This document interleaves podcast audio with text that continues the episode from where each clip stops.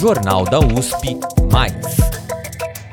Em outubro, o romance de ficção científica Duna ganhou mais uma adaptação cinematográfica.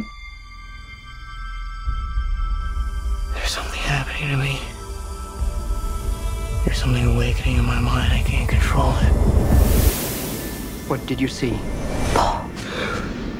A obra que influenciou Star Wars e Game of Thrones se passa no planeta Arrakis.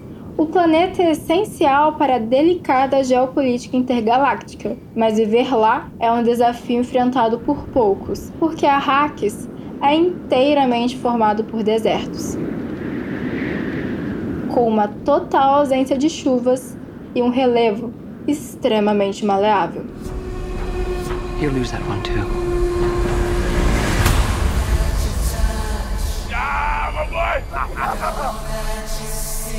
Arrakis is a death trap. O livro escrito por Frank Herbert é conhecido pela abundância de descrições sobre o planeta deserto. E para criar um cenário tão realista, o autor da saga precisou de seis anos de muita pesquisa e criatividade antes de publicar o primeiro volume. O resultado da obra articula conhecimentos astronômicos, geofísicos e ecológicos de maneira impressionante.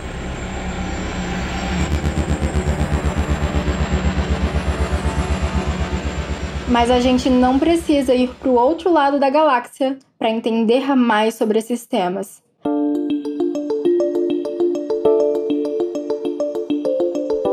Na verdade, ciências como astronomia, geofísica e ciências atmosféricas estão bem mais perto e são bem mais divertidas do que você imagina.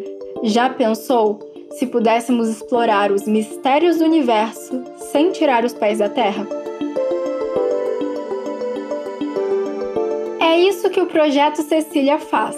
Transmite conceitos e ideias complicadas sobre ciência de modo acessível para a comunidade estudantil dos ensinos fundamental e médio. Para conhecer mais sobre esse projeto de extensão, a gente convidou a professora e pesquisadora do Instituto de Astronomia, Geofísica e Ciências Atmosféricas da USP, Lisandra Figueiredo Cipriano.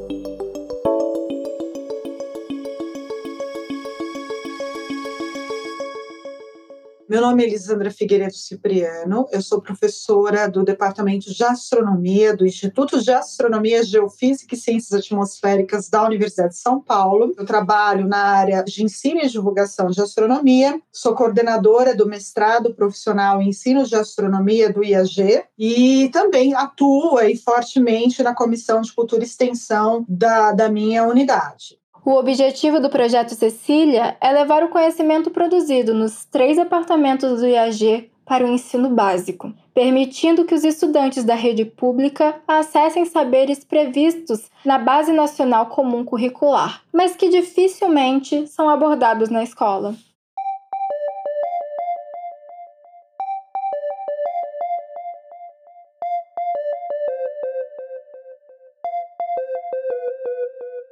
Eu idealizei o Cecília para levar a ciência de fronteira para as escolas mais periféricas, para estudantes de escola pública que nunca tiveram acesso à ciência e que não teriam acesso à ciência de fronteira que é produzida por nosso país de uma maneira diferente.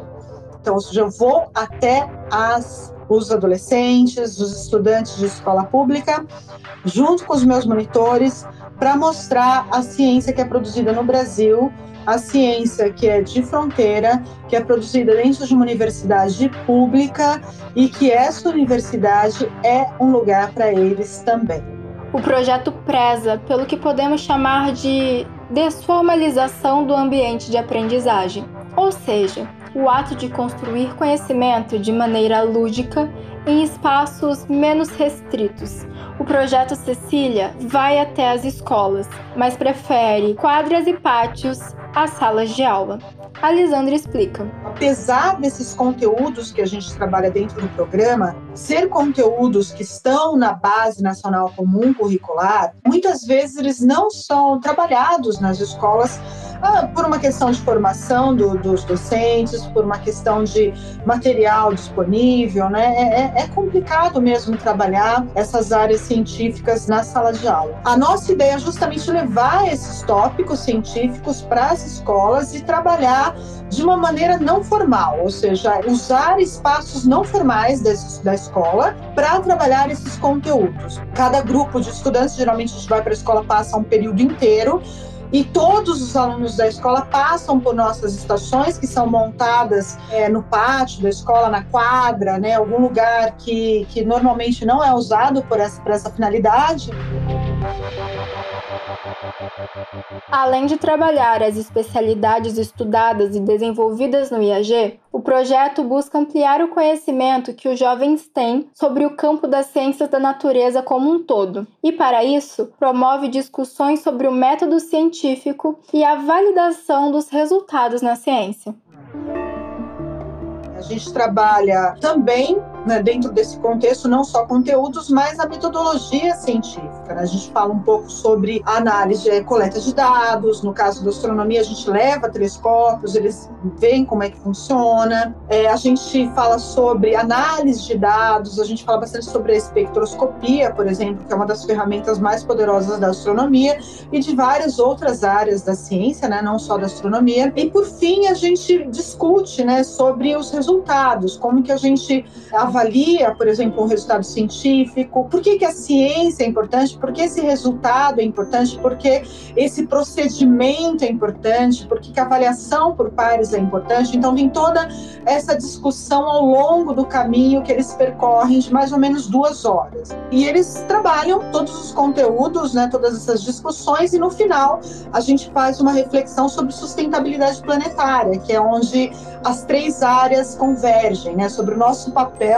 enquanto indivíduo, indivíduo na, nas decisões que são importantes para nós, nosso planeta. A questão climática, a questão de preservação da Terra e a questão também de que o nosso planeta é único, a nossa única opção, ou seja, não existe planeta B não existe para onde fugir, né? Quando a gente vê a Terra num contexto mais amplo, não tem fuga. Não adianta a gente destruir o nosso planeta, a gente não tem para onde fugir. Então a gente faz toda essa discussão com a garotada e falando sobre a importância do nosso papel enquanto cidadão.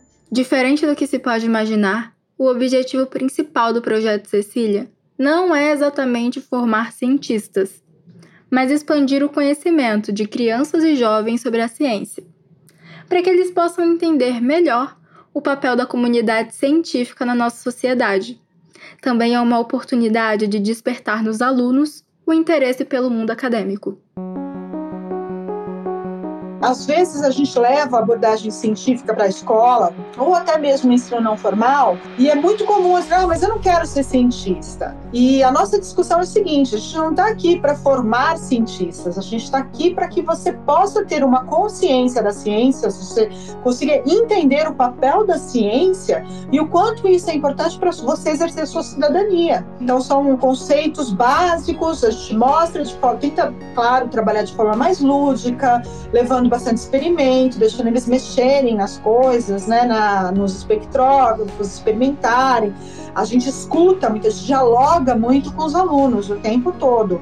Mas a nossa intenção maior não é formar cientistas, né? É que eles, ao longo desse processo, entendam a diferença da ciência e da opinião, que a ciência não é baseada em opiniões, a ciência é baseada em observação, em análise, e ela se autorregula, não é simplesmente porque um grupo descobriu uma determinada coisa que aquela, é uma verdade absoluta. As coisas vão se construindo ao longo do tempo, né? A ciência ela, ela tem essa, essa questão de autorregulação constante. Assim como as escolas e as universidades, o projeto Cecília enfrentou novos desafios para se manter funcionando durante a pandemia. O projeto, que antes contava com espaço presencial das escolas, teve que se adaptar à realidade virtual. Quando a gente se viu na pandemia, é claro que esse público que a gente atendia, ele não é mais acessível, que normalmente não tem celular, as crianças têm dificuldade mesmo de, de acessar esses conteúdos. Mas foi uma questão de, comprometer uma parte do, dos nossos objetivos. O que eu pensei foi o seguinte: então eu vou, vou trabalhar com grupos pequenos que podem ter acesso a esse tipo de material. Vamos trabalhar de uma maneira mais profunda, de forma que ao longo do processo a gente trabalhe uma formação mais ampla desses poucos alunos, para que no final do processo eles possam é, ser agentes multiplicadores. Então, eventualmente, construir um clube de ciência na escola. A Lisandra lamenta a perda do contato presencial nas escolas e chama atenção para as dificuldades que os alunos que são das camadas sociais mais baixas enfrentam durante o ensino remoto. Segundo o IBGE, mais de 4 milhões de estudantes entraram na pandemia sem nenhum acesso à internet. Apesar disso, a versão remota do projeto mostrou que é possível chegar a alunos e professores fora da Grande São Paulo. E a grande vantagem, claro, é que agora a gente atende todo o território nacional.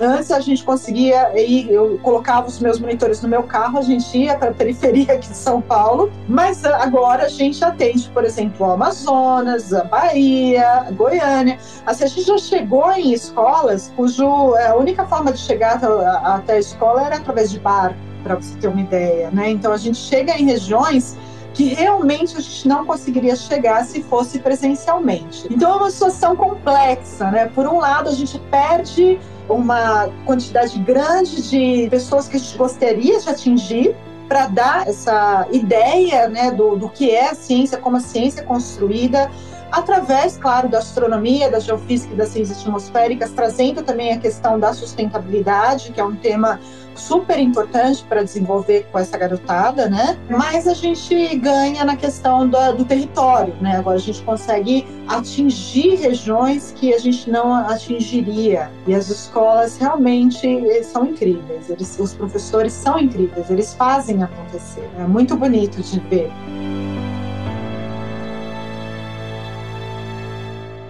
Hoje, vislumbrando o fim da pandemia e a volta do ensino presencial em todo o país, os responsáveis pelo projeto estudam formas de torná-lo uma realidade em ambos os formatos, virtual e presencial. O objetivo é continuar impactando mais alunos e construindo um ensino completo e atrativo das ciências. Essas ações, Mariana, são muito importantes. Eu falei da, do impacto que isso pode gerar nos alunos. Os alunos das escolas, claro, eles vão ter acesso a uma visão diferente da ciência, com uma abordagem mais moderna, porque a gente fala dos grandes telescópios, a gente fala da, da ciência de fronteira, né? A gente leva para as escolas aquilo que está sendo discutido agora na ciência, né? Não aquela ciência mais engessada, né, que estão aí nos livros didáticos, a maioria das vezes. Ou seja, essa ciência é produzida no Brasil por pesquisadores da USP, isso está acontecendo agora, né? Essa é a nossa preocupação atual. Então, a gente traz os adolescentes para a universidade. A gente discute sobre a universidade, a gente fala sobre a universidade, a gente fala sobre políticas públicas que, que são importantes né, para eles ingressarem na universidade. A gente fala que a universidade, a USP, é para eles também, né? A USP é para todos, né? Esse é o diálogo. Então, que venha, né? Que venham para a USP. A gente praticamente faz um convite para os meninos a virem para a USP, independente da área que eles queiram seguir. Não, não precisa ser na área científica. O conhecimento científico ele é importante para o cidadão, para o exercício da cidadania.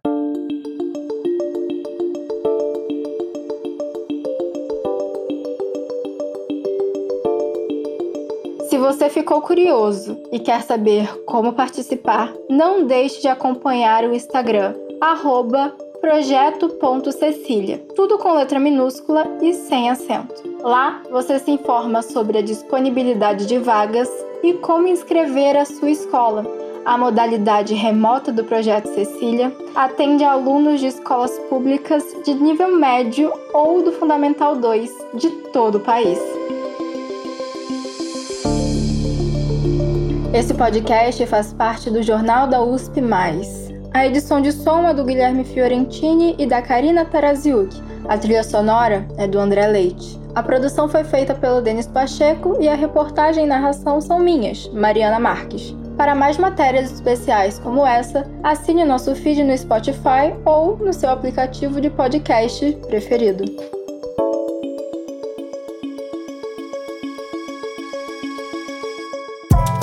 Jornal da USP, mais.